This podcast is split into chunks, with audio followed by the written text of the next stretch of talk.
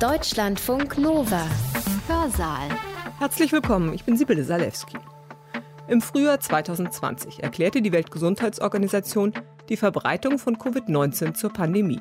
Überall auf der Welt beschlossen Staaten daraufhin Maßnahmen zur Eindämmung des SARS-CoV-2-Virus, auch Deutschland. Bis heute sind viele dieser Verordnungen in Kraft und beeinflussen unser Leben. Doch die Maßnahmen zur Pandemiebekämpfung treffen manche Menschen deutlich härter als andere. Vor dem Coronavirus sind alle Menschen gleich, hieß es vor einigen Monaten. Die Auswirkungen der Corona-Pandemie, das wissen wir inzwischen, trifft jedoch einige wesentlich härter als andere. Die ganzen Maßnahmen orientierten sich an einem Modell der weißen heterosexuellen Mittelklassefamilie mit einem deutschen, womöglich auch christlichen Hintergrund. Was das für LGBTIQ-Personen bedeutet, das wurde nicht mit reflektiert und man ist irgendwie davon ausgegangen, dass die heterosexuelle Idealfamilie sozusagen die Normalität ist und dass alle von nichts anderem träumen, als eben in diesem Kreis ihre Weihnachtstage zu verbringen. Was für ein Familienbild Politiker oder Politikerinnen haben, prägt ihre Entscheidungen. Ihre Vorstellungen davon, wie Menschen leben, was sie brauchen und was ihnen wichtig ist, beeinflusst, welche Maßnahmen zur Pandemiebekämpfung sie befürworten oder ablehnen. Dabei werden viele Gruppen in unserer Gesellschaft übersehen. Das zeigt Dorothee de Neff in ihrem Vortrag hier bei uns im Hörsaal. Insbesondere geht sie darauf ein, welche Auswirkungen die Corona-Maßnahmen auf die LGBTIQ-Community haben. Dorothee de Neff ist Politikwissenschaftlerin an der Justus-Liebig-Universität Gießen. Zu ihren Schwerpunkten gehört Forschung zu Wahlen, Parteien und Partizipation zu antidemokratischen Haltungen und Gender Studies. In ihrem Vortrag spielt ein Begriff aus den Sozialwissenschaften eine zentrale Rolle, das sogenannte Framing. Das heißt in etwa, mit welchen Begriffen ich eine Situation beschreibe oder wie ich eine Geschichte erzähle, beinhaltet immer schon eine Interpretation. So eine implizite Deutung wiederum beeinflusst mein Handeln. Ob wir die Covid-19-Pandemie zum Beispiel als Krieg gegen das Virus oder als Naturkatastrophe oder als Krise beschreiben, hat Konsequenzen dafür, welche Mittel uns geeignet erscheinen, um die Pandemie in den Griff zu bekommen. Und auch das ist übrigens schon Framing, meine Formulierung von eben die Pandemie in den Griff bekommen. Denn damit suggeriere ich zum Beispiel, dass es möglich ist, die Pandemie zu kontrollieren und wir versuchen sollten, das zu tun. Dorothee de Neffs Vortrag hat den Titel Corona und Politik.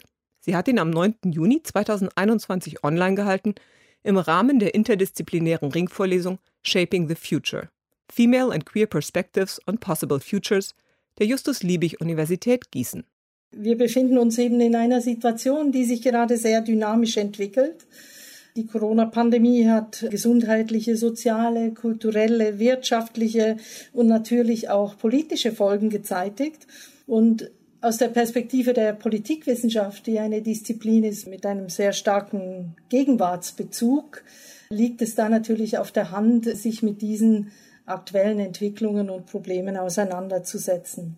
Ich möchte mit Ihnen heute Abend ein paar Beobachtungen teilen, die ich in den vergangenen Monaten so gemacht habe.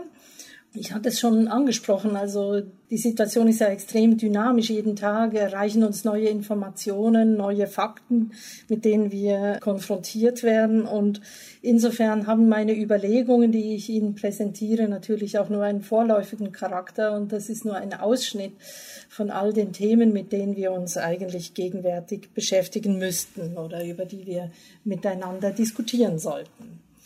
Ich habe meiner Präsentation heute drei Fragen zugrunde gelegt. Ich will mit Ihnen die Frage diskutieren, wie die Pandemie in der Politik geframed wird, inwiefern die Corona-Maßnahmen die LGBTIQ-Community tangieren und welche gesellschaftlichen Folgen die Pandemie zeitigt.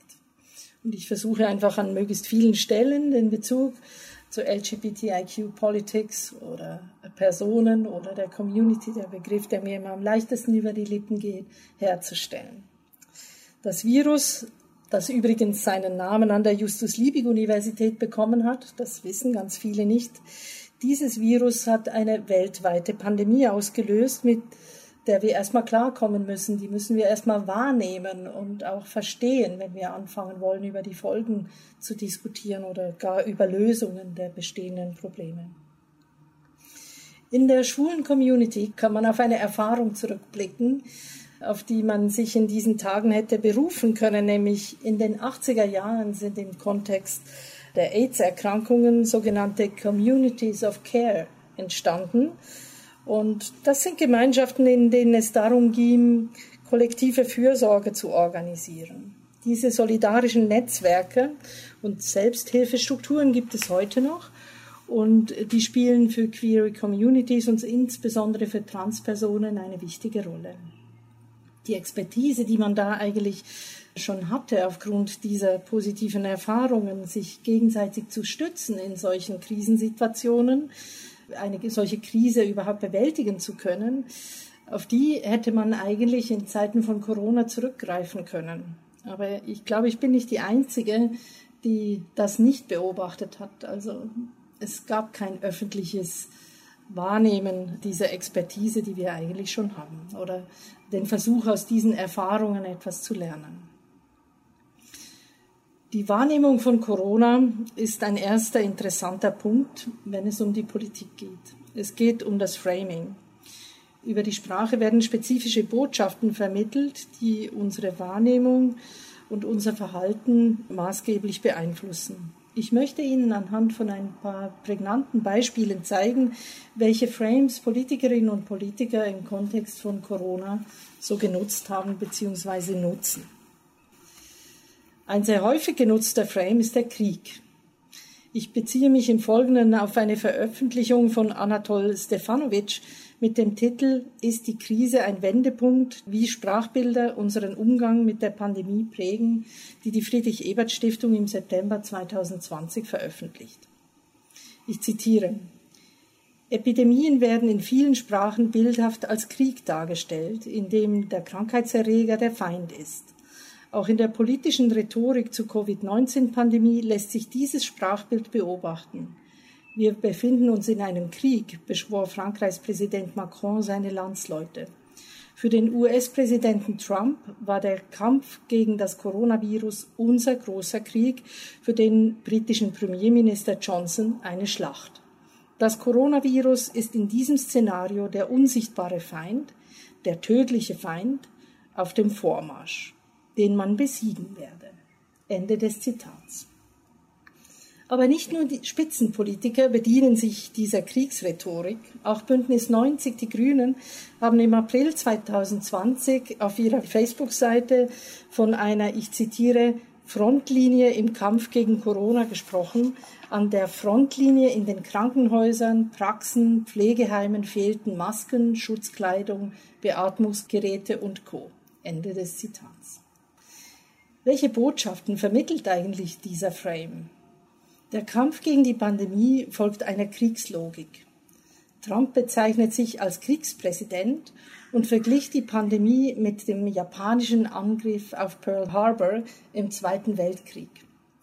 Zweitens, es geht um die patriotische Selbstaufopferung, die etwa Macron von den Pflegekräften in den Krankenhäusern wie von Soldaten der Front einforderte. In Kriegszeiten müssten die Individuen sich den übergeordneten Interessen unterwerfen und eben Opfer bringen für die Allgemeinheit.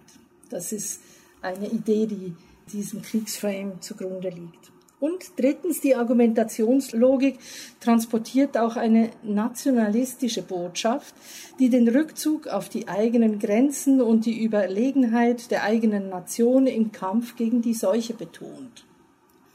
Besonders perfide wird diese Frage in dem von Trump zugespitzten Begriff des China Virus. Es gibt aber noch ganz andere Frames, die ich Ihnen auch noch kurz zeigen möchte. Zum Beispiel die Idee, es handle sich um eine Naturkatastrophe. Meist werden hier dann Vergleiche mit dem Tsunami angestellt. Ministerpräsident und inzwischen Kanzlerkandidat Laschet wird in einer Karikatur in einer Sandkasteninszenierung gezeigt, wie er einen läppischen Schutzwall gegen den übermächtigen Corona-Tsunami errichtet. Welche subtile Botschaft vermittelt uns dieser Frame? Es geht um die Ohnmacht und Naivität der politisch Verantwortlichen, um die Ohnmacht angesichts der Naturgewalten.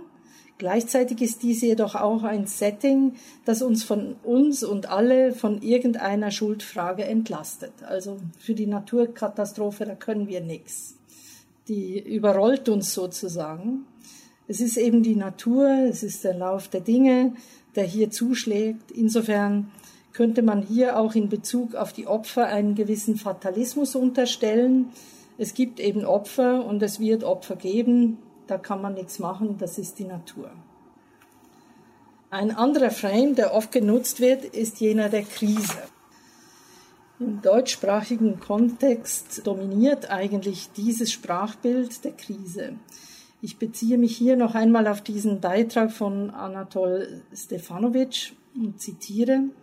Der allgegenwärtige Begriff der Corona-Krise setzt eine sprachliche Tradition fort, mit der in Deutschland bereits lange auf jede Veränderung gesellschaftlicher Rahmenbedingungen reagiert wird. Von der Finanzkrise und der Eurokrise über die Flüchtlingskrise bis hin zur Klimakrise. Ende des Zitats. Also ein paar von diesen Krisen sind schon genannt. Ne? Finanzkrise, Flüchtlingskrise, Eurokrise, Klimakrise und Corona-Krise. Welche Botschaft transportiert eigentlich dieser Frame? Die Krise ist etwas Unvorhersehbares, etwas Unverschuldetes. In Krisen schlittert man eben rein. Man wird unversehens in eine Krise gestürzt. Krisen sind zugleich zeitlich begrenzte Phänomene. Sie sind aktuell bedrohlich, aber eben auch vergänglich. Man muss eine Krise irgendwie überstehen, irgendwie aussitzen. Dieser Frame weckt also auch eine Hoffnung auf die Zeit danach, auf die Zeit nach der Krise. Dieses Sprachbild ist indessen tatsächlich auch problematisch, denn bei Lichte betrachtet angeln wir uns seit Jahrzehnten rhetorisch von Krise zu Krise. Diese Idee, dass es sich um ein vorübergehendes Phänomen handeln könnte, erscheint angesichts der fortlaufenden Krisen oder unterschiedlicher Krisen geradezu absurd. Die krisenhafte Ausnahmesituation ist vielleicht vielmehr zu einem Normalzustand geworden, dessen Präsenz wir weiterhin hartnäckig zu leugnen versuchen. Die Wahrnehmung der Pandemie als Krise hat auch den entscheidenden Vorteil, in Anführungs- und Schlusszeichen, dass wir sie als singuläres Phänomen framen. Insofern besteht dann nicht die Notwendigkeit, über Zusammenhänge oder gar über strukturelle Probleme, die zu dieser Krise geführt haben könnten oder in dieser Krise manifest werden, weiter nachzudenken, denn es ist ja ein singuläres vorübergehendes Phänomen. Und Zusammenhänge spielen da keine Rolle. Das hat etwas ungemein Entlastendes für uns vielleicht. Gleichzeitig haftet der Krise die Chance an, dass man aus ihr lernen könne. Die Botschaft ist, dass die Erwartung geweckt wird, man könne in dieser Krise irgendwie auch wachsen. Und diese Idee, dass man in einer Krise auch wachsen könne, ist unter anderem eine, die Christian Rommelt, ein Pastor und Digitalunternehmer, formuliert hat. In einem Beitrag mit dem Titel Auf Staatshilfen zu warten wäre für mich der falsche Weg gewesen der Ende August 2020 im Handelsblatt veröffentlicht wurde.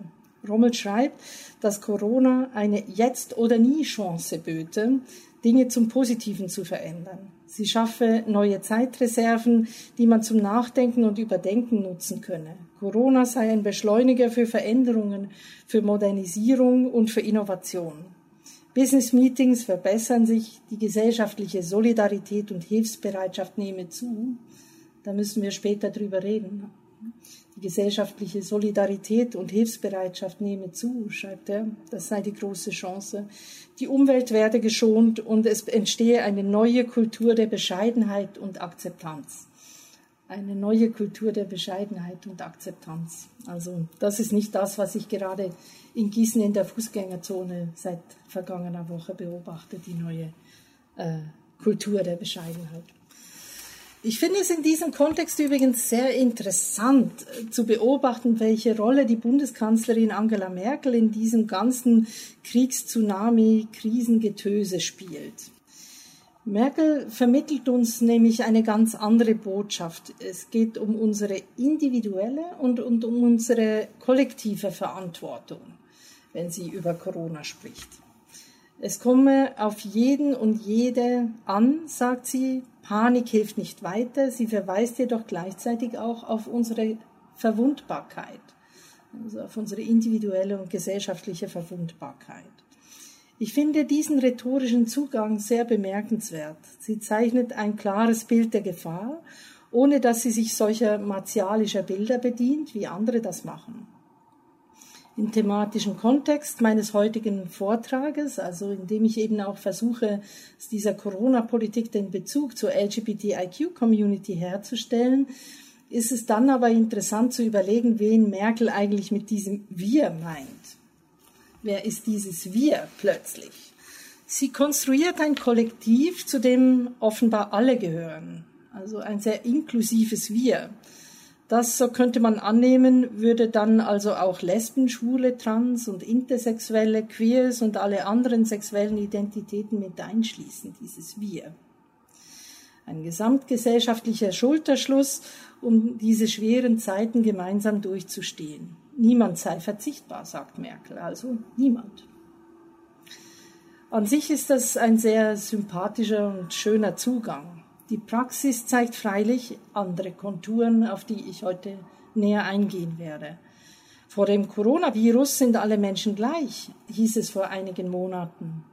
Die Auswirkungen der Corona-Pandemie, das wissen wir inzwischen, trifft jedoch einige wesentlich härter als andere.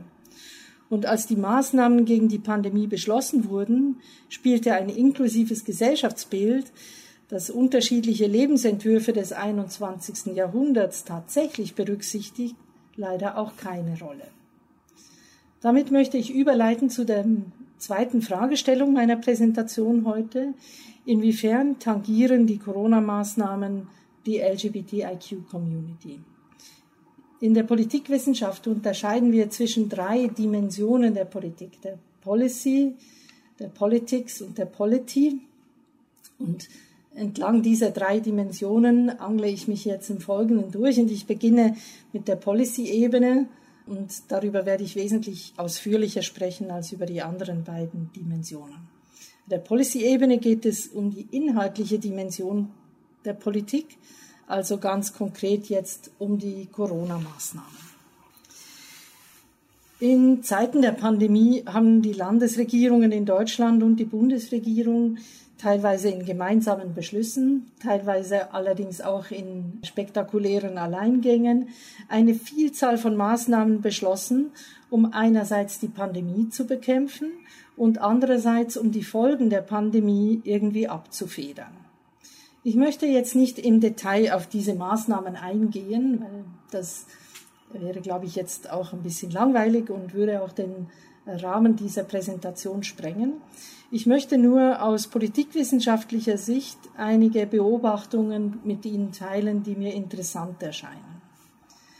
Einerseits haben wir es mit einer selten in der Politik mit einer Situation zu tun gehabt, in der sich Verordnungen, Empfehlungen und rechtliche Normen so irrsinnig schnell und so dynamisch entwickelten.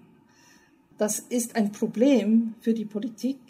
Das hat auch Probleme mit sich gebracht in Sachen Rechtssicherheit und auch zu Akzeptanzproblemen geführt in Bezug auf diese Verordnungen, Empfehlungen und Entscheidungen, die gefällt wurden. In Bezug auf die internationale Politik haben sich daraus auch extreme Probleme ergeben.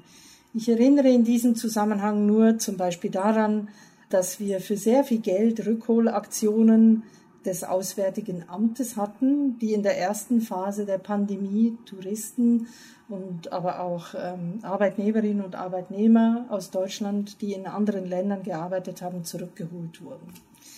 Ich erinnere an den politischen und wirtschaftlichen Schaden, den die Grenzschließungen verursacht haben, und ich weise darauf hin, dass es Monate gedauert hat, bis es gelungen ist, sowas wie europäische Solidarität auch nur in Ansätzen zu praktizieren in Zeiten der Pandemie.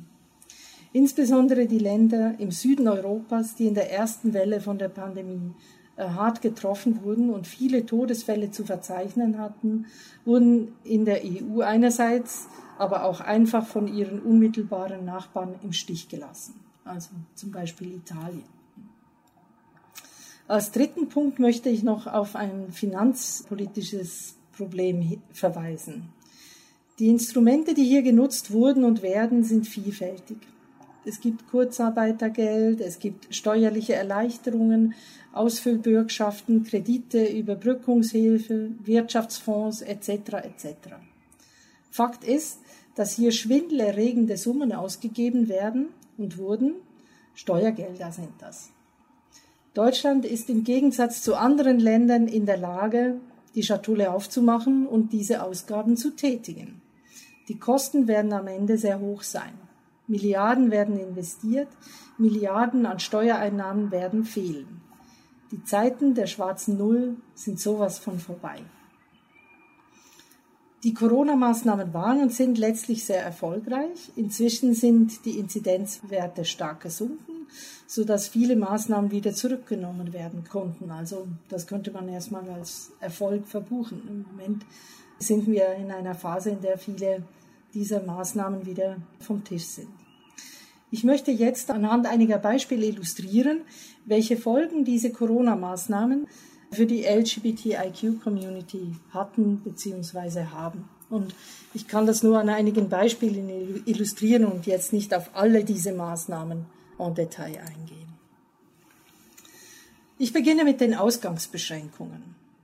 Die Ausgangsbeschränkungen haben Menschen, die einer marginalisierten Minderheit angehören, hart getroffen. Der SPD-Politiker Kevin Kühnert weist in einem Interview mit den Westfälischen Nachrichten vom 9. März 2021 darauf hin, dass die Ausgangsbeschränkungen gerade für Menschen, die vor ihrem Coming-out stehen, eine große Belastung darstellt.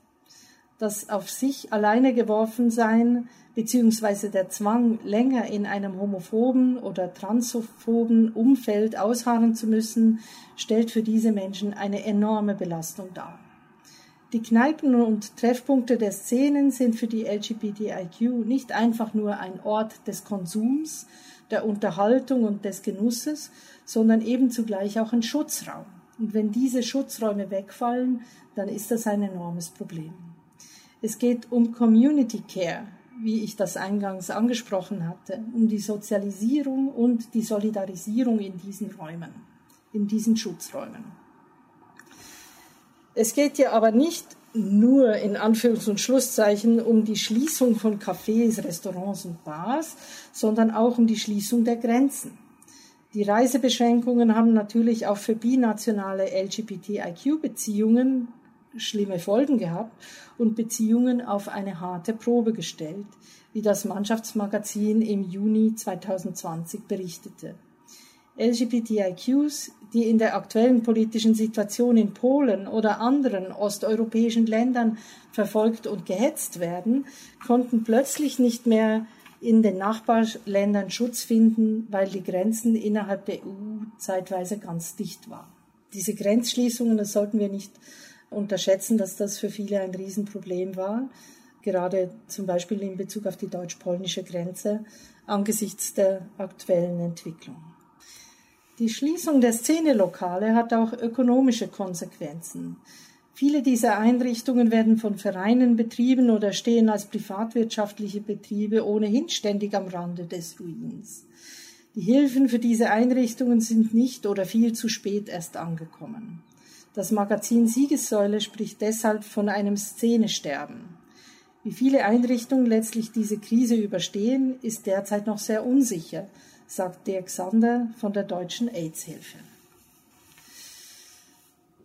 Ein Europaabgeordneter der Fidesz-Partei, die als nationalkonservativ und rechtspopulistisch gilt und inzwischen, wie Sie vielleicht wissen, auch im Europaparlament nicht mehr der Fraktion der EVP angehört, ein Europaabgeordneter dieser Partei wurde mitten in der Pandemie in Brüssel bei einer Sexparty aufgegriffen sich im Rahmen der strengen Corona-Vorschriften über alles hinwegzusetzen, um ein solches Event zu planen, ist ein Akt illegaler autonomer Selbstbestimmung, so nach dem Motto, die Auflagen gelten für andere, wir machen, was wir wollen. Gleichzeitig ist dieser Fall natürlich auf einer individuellen Ebene durchaus tragisch. Josef Sayer, der als erzkonservativer Politiker in Ungarn gegen Homosexuelle hetzte und sich gerne als Schöpfer der neuen ungarischen Verfassung inszeniert, die die Ehe als Lebensgemeinschaft von Mann und Frau und die Familie als Grundlage des Fortbestandes der ungarischen Nation zelebriert, führt in Brüssel ein Doppelleben. Diese Spaltung zwischen politisch normativer Inszenierung einerseits und faktischem Verhalten andererseits hat an der Stelle noch eine weitere Dimension erfahren. Zu dem schwulen Doppelleben kam noch ein Corona-Doppelleben hinzu. Also wir sollten uns klar sein, was eben auch für Menschen, die ein solches Doppelleben führen und darunter ja auch zweifellos leiden, die Schließung der Lokale und der Infrastruktur für Konsequenzen gehabt hat. Die ökonomische Not vieler Einrichtungen hat aber auch die Solidarität der Community geweckt. Es gab zum Beispiel viele Crowdfunding-Kampagnen, um den Betrieb dieser Einrichtungen irgendwie aufrecht zu erhalten, beziehungsweise einen Neustart jetzt in dieser Phase, die sich jetzt im Moment gerade wie eine Post-Corona-Phase anfühlt, wieder zu ermöglichen. Also da merkt man auch, dass es ähm, da ein solidarisches Miteinander gegeben hat, auch im materiellen Sinne, insbesondere an den Stellen, an denen eben diese staatlichen Hilfen ausblieben. Und auch in der Community haben wir ein Phänomen der Digitalisierung beobachten können, genauso wie an Schulen und Universitäten oder im sogenannten Homeoffice hat sich auch die Szene sozusagen digitalisiert und Fachtagungen, soziale Treffen, kulturelle Veranstaltungen, aber auch Chemsex angeboten. Das hat sicherlich vielen LGBTIQs geholfen, diese schwierigen Zeiten irgendwie zu überstehen. Wir alle wissen freilich nach den Erfahrungen, die wir selbst in den vergangenen Monaten gemacht haben, dass digitale Kommunikation und Interaktion realweltliche Begegnungen nicht wirklich ersetzen. Es ist eine Notlösung, eine gute Notlösung, aber eben auch nicht mehr. Die Corona-Maßnahmen zeitigen außerdem gesundheitliche und psychische Folgen für viele Angehörige der LGBTIQ-Community. Mit ganz eigenen Problemen haben zum Beispiel Transpersonen in den Zeiten von Corona zu kämpfen, sagt der Wissenschaftler und Transaktivist Max Appenroth in einem Interview mit der Taz im April 2020. Die ärztliche Versorgung mit Hormonen und Check-ups sei teilweise erschwert, weil viele Praxen sich derzeit in einem Ausnahmezustand befinden. Das hat er im April 2020 gesagt. Und wenn ich mir vorstelle, was in den Arztpraxen derzeit los ist mit den Impfungen, dann gilt das umso mehr. Die Sorge vor Versorgungsengpässen mit Hormonpräparaten sei groß, weil bestimmte Stoffe für die Hormonproduktion normalerweise aus China stammen und die Lieferketten nicht mehr funktionieren. Dramatisch ist die Situation für alle, deren transitionsbedingten Operationen wegen Covid-19 abgesagt wurden, weil lange Zeit in den Krankenhäusern nur noch eben dringend notwendige Operationen durchgeführt wurden und transitionsbedingte Operationen als nicht lebensnotwendig erachtet wurden. Oft haben die Betroffenen aber jahrelang auf den Termin hingearbeitet – wegen der veralteten und diskriminierenden Gesetzgebung, um die wir jetzt heute noch ein, später noch mal gehen, ist der Weg zur Operation in Deutschland sowieso ein jahrelanger Kampf, gespickt mit Ablehnungen und Einsprüchen. Für jene Transpersonen, die eine solche OP für sich brauchen, ist das mitunter eine überlebensrelevante Entscheidung, sagt Appenroth. Und dass diese Operation verschoben wurden, ist für die Betroffenen absolut dramatisch. Wir sehen also diesen Beispielen, dass die Pandemie alle betrifft. Die Probleme, die für verschiedene soziale Gruppen entstehen, sind freilich sehr unterschiedlich. Wir sind in Bezug auf die Rechtfertigung der Corona-Maßnahmen noch ein paar weitere inhaltliche Details aufgefallen, die ich Ihnen präsentieren möchte.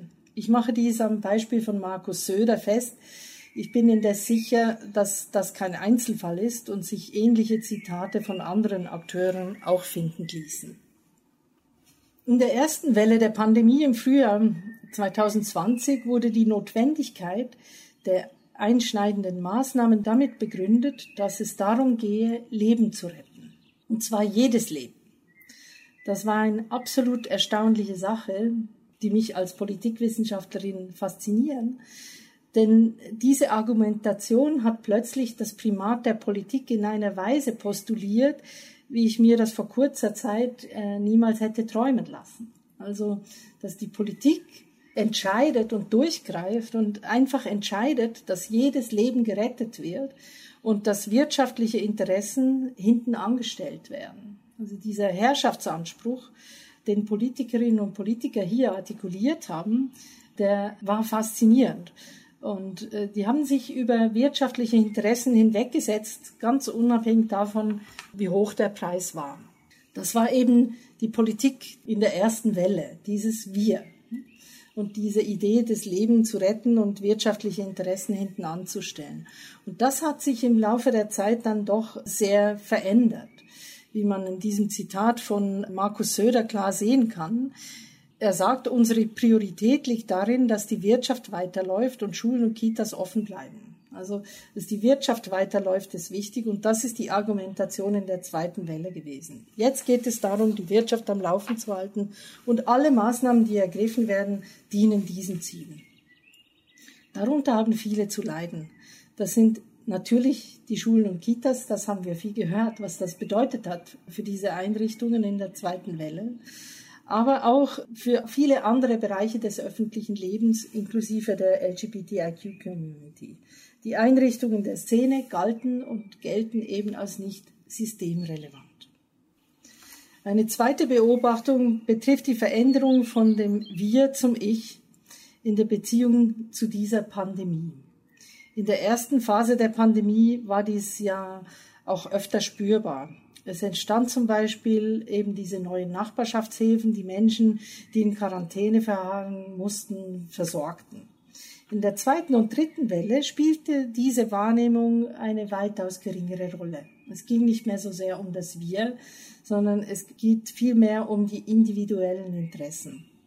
Ein drastisches Beispiel, um das zu illustrieren, sind die Urlaubsreisen. In einem Interview, das Report Mainz durchführte, wurde eine deutsche Touristin in Mexiko interviewt Sie sagt, dass sie jetzt nicht immer an alle anderen denken könne.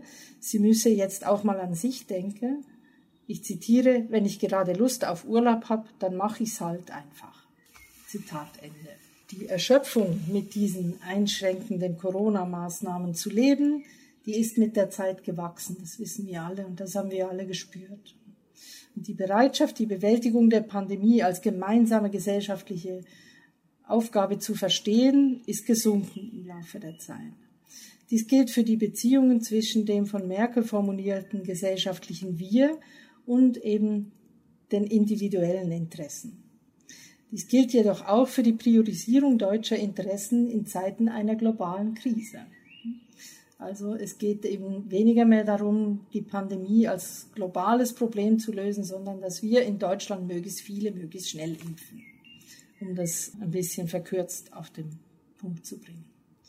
So viel zu dieser Policy-Ebene, über die ich gesprochen habe, äh, sprechen wollte, also diese inhaltliche Ebene. Ich werde jetzt noch kürzer auf die beiden anderen Ebenen eingehen, auf die Politik, zuerst das politische System, also die Ordnung der Politik und die Politik, die politischen Prozesse, das ein bisschen andeuten mit Blick auf die anstehende Bundestagswahl.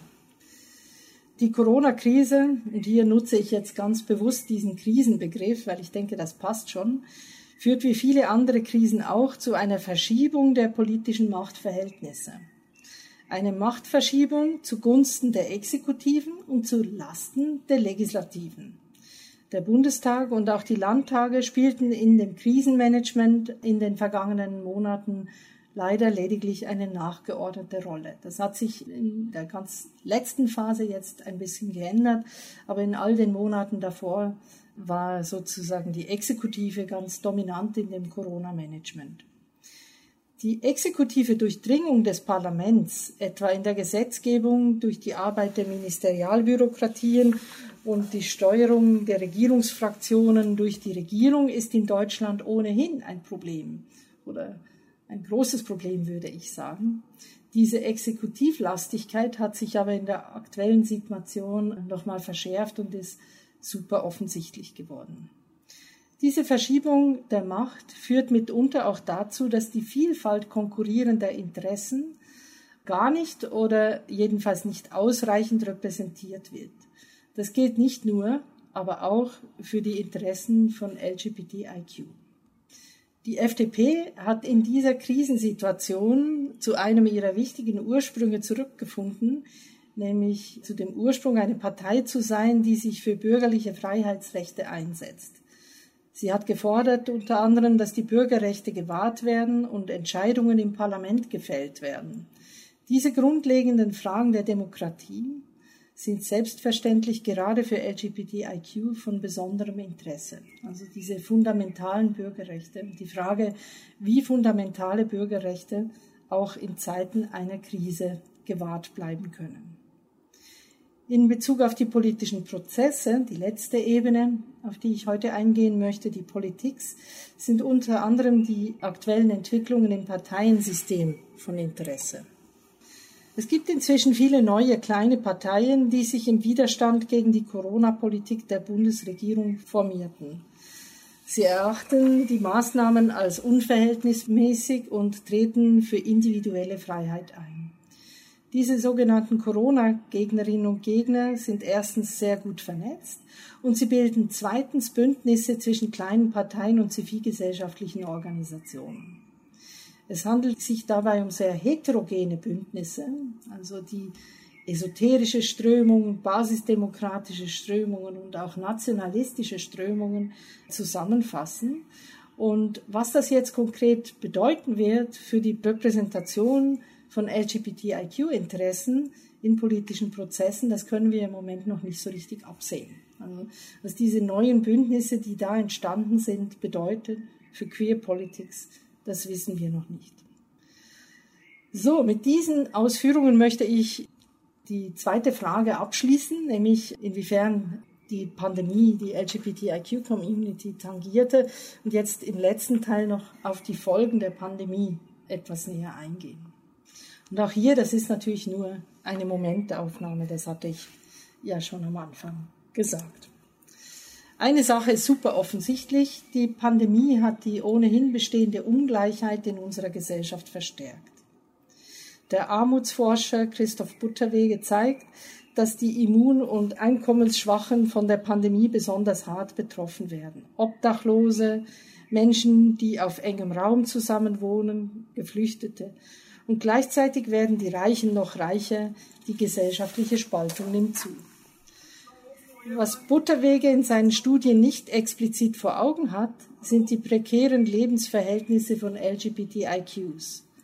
Noch häufiger als Schwule und Lesben sind etwa Trans von Arbeitslosigkeit und Arbeitsverlust und somit auch von Armut betroffen.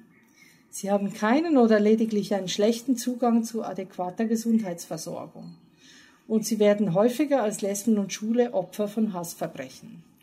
Von diesen sogenannten Hate Crimes sind insbesondere nicht weiße Transfrauen betroffen. Darauf verweist Laverne Cox in einem Bericht von Zeit Online. In Zeiten der Pandemie hat die Gewalt in unserer Gesellschaft insgesamt zugenommen. Die Kontaktsperren und die Quarantänevorschriften haben zu einem Anstieg häuslicher Gewalt geführt. Frauen und Kinder wurden körperlich und sexueller Gewalt ausgesetzt. Diese Gewalt macht freilich auch vor der LGBTIQ-Community nicht Halt. Die Sorgentelefone verzeichnen einen Anstieg an Anrufen. Die Gewalt geht auch hier von Familienangehörigen und oder PartnerInnen aus. Besonders prekär dürfte die Situation für LGBTIQ-Geflüchtete sein. Denn de facto ist es so, dass unter dem Vorwand der Corona-Prävention faktisch viele Sammelunterkünfte von der Außenwelt komplett abgeriegelt wurden. In dieser Enge waren und sind LGBTIQ-Geflüchtete einem erhöhten Gewaltrisiko ausgesetzt, wenn sie sich outen oder von anderen geoutet werden. Zu den gravierenden Folgen der Pandemie gehört neben den bereits genannten jedoch auch ein gesamtgesellschaftlicher Backlash. Das zeigt sich jetzt im Wahlkampf vor der Bundestagswahl besonders, jedoch auch eben in Bezug auf die Covid-Maßnahmen, über die ich vorhin gesprochen habe. Die ganzen Maßnahmen orientierten sich an einem Modell der weißen heterosexuellen Mittelklassefamilie mit einem deutschen, womöglich auch christlichen Hintergrund. Das hat sich etwa in den Diskussionen gezeigt, als es um Lockerungen in den Weihnachtstagen oder an Ostern ging. Francis Sieg weist zu Recht darauf hin, dass LGBTIQ-Personen in diesen ganzen Debatten unsichtbar geblieben sind. Die Auswirkungen der Pandemie auf deren Leben wurde schlicht nicht mitbedacht. Also was das für LGBTIQ-Personen bedeutet, das wurde nicht mit reflektiert und man ist irgendwie davon ausgegangen, dass die heterosexuelle Idealfamilie sozusagen die Normalität ist und dass alle von nichts anderem träumen, als eben in diesem Kreis ihre Weihnachtstage zu verbringen. Dieser Backlash zeigt sich aber auch an anderer Stelle, nämlich auch darin, dass bestimmte Themen einfach vom Radar verschwinden und die Prioritäten eben andere sind. Vor kurzer Zeit hat der Bundestag zum Beispiel die Aufhebung des transsexuellen Gesetzes und zugleich auch die Einführung eines Selbstbestimmungsgesetzes, das die Grünen eingebracht hatten, abgelehnt. Im Vergleich, also nicht nur die Ablehnung an sich finde ich dramatisch, die ist dramatisch und es ist einfach nicht im 21. Jahrhundert unerträglich, dass dieses transsexuellen Gesetz immer noch in Kraft ist. Aber auch die Tatsache, dass es eigentlich kaum eine öffentliche Diskussion darüber gegeben hat. Also wenn Sie sich erinnern, wie intensiv sozusagen auf allen Kanälen über die sogenannte Ehe für alle diskutiert wurde, dann ist diese Ablehnung des transsexuellen Gesetzes sozusagen ohne eine Debatte oder fast ohne eine Debatte über die Bühne gegangen. Und das zeigt eben, dass die Prioritäten im Moment ganz andere sind. Die Interessen dieser Minderheit finden in der aktuellen politischen Lage kein Gehör. Sie sind sozusagen Teil des Gedöns, hm, des entbehrlichen Gedöns. Und ich denke, mit diesem Problem werden wir jetzt auch im Kontext der Bundestagswahl 2021 konfrontiert sein. Die Geschlechterpolitik ist zwar ein beliebter Marker im Parteienwettbewerb, dabei geht es jedoch, das zeigt insbesondere jetzt in diesen Tagen die aktuelle Diskussion um die Sprachpolitik und um das Gendern. Dieser Marker ist wichtig, sozusagen die Grenzen im Parteienwettbewerb abzustecken, aber es geht nicht um die Inhalte. Es geht ja nicht wirklich um das Gendern. Es geht nicht wirklich um Geschlechterpolitik, sondern es geht darum, einen Marker zu setzen im Parteienwettbewerb. Wenn wir in Bezug auf die LGBTIQ-Politiken die Parteienlandschaft im Moment überblicken, dann könnten wir so drei verschiedene Modelle wahrnehmen. Es gibt jene Parteien, erstens, die das Thema mit auf der Agenda haben. Und da geht es dann konkret um die Sprachenpolitik, das hatte ich schon angesprochen, um das Transsexuellengesetz, um das Thema Blutspenden, das ist auch sehr wichtig gewesen in Zeiten der Pandemie, und um das Verbot von Konversionstherapien. Interessant ist übrigens in diesem Zusammenhang auch, da muss ich noch weiter drüber nachdenken, was das konkret bedeutet, dass in einzelnen Programmen jetzt nicht mehr von LGBTIQ-Politiken gesprochen wird, sondern stattdessen der Begriff der Diversity genutzt wird. Und ob das eine positive Entwicklung ist oder eine politisch problematische, darüber müsste man noch nachdenken. Zweitens gibt es einige kleinere Parteien, die sich dezidiert gegen Homosexuelle und Trans positionieren. Also diese Parteien, die äußern sich dezidiert gegen Homosexuelle und Trans. Oder sie machen es implizit, indem sie eben ein Loblied auf das heteronormative Modell einer idealen Familie anstimmen.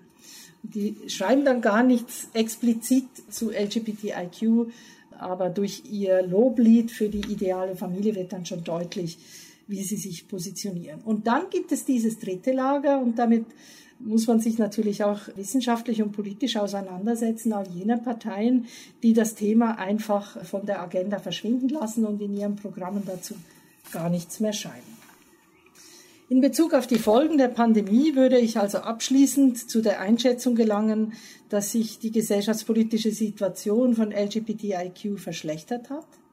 Das gilt für Deutschland, das gilt aber vor allem für Länder in Europa und weltweit, in denen LGBTIQ verfolgt werden und die Pandemie noch viel stärkere soziale und wirtschaftliche Verwerfungen gezeitigt hat als bei uns.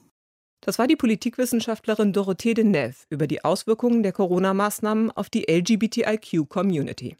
Ihr Vortrag hatte den Titel Corona und Politik. Sie hat ihn am 9. Juni 2021 online gehalten im Rahmen der interdisziplinären Ringvorlesung Shaping the Future Female and Queer Perspectives on Possible Futures der Justus-Liebig-Universität Gießen. Deutschlandfunk Nova. Hörsaal. Samstag und Sonntag um 18 Uhr. Mehr auf deutschlandfunknova.de.